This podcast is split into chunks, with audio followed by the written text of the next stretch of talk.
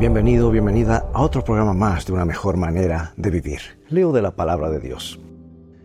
Por eso, hermanos, ya que Dios los ha llamado y escogido, procuren que esto arraigue en ustedes, pues haciéndolo así nunca caerán.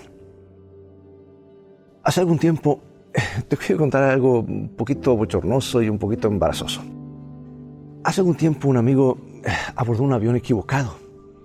No descubrió el error hasta estar cómodamente sentado en otro avión listo para despegar. Por suerte tuvo tiempo de salir y subir al avión que lo llevaría a su destino. Bueno, en 1984, Michael Lewis, estudiante de la Universidad de Sacramento en California, no tuvo tan buena suerte.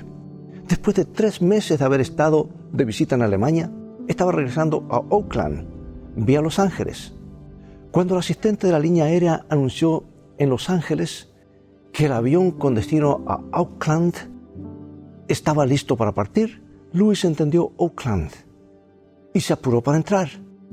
Y una vez en el aire descubrió el error, pero era demasiado tarde para que, que el avión diera vuelta.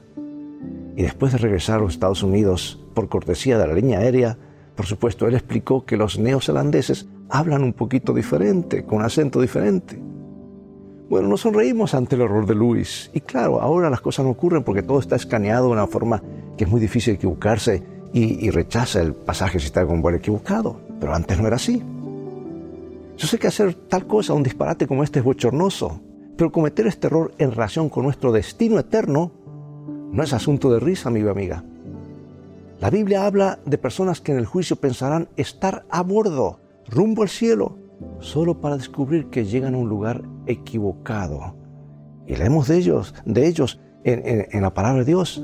Jesús dijo, en aquel día muchos me dirán, Señor, Señor, nosotros comunicamos mensaje en tu nombre, y en tu nombre expulsamos demonios, y en tu nombre hicimos muchos milagros. Entonces, dice Jesús, le contestaré, nunca os conocí, aléjense de mí, malhechores tú y yo podemos evitar ese trágico error ratificando ahora nuestro llamado y nuestra elección. Y esto significa verificar nuestro destino y confirmar nuestra reservación cada vez que el Espíritu de Dios habla a nuestro corazón. Es el Espíritu Santo el que nos convence de que el sendero que estamos tomando es el equivocado y, y nos señala al correcto diciendo, este es el camino, andad por él.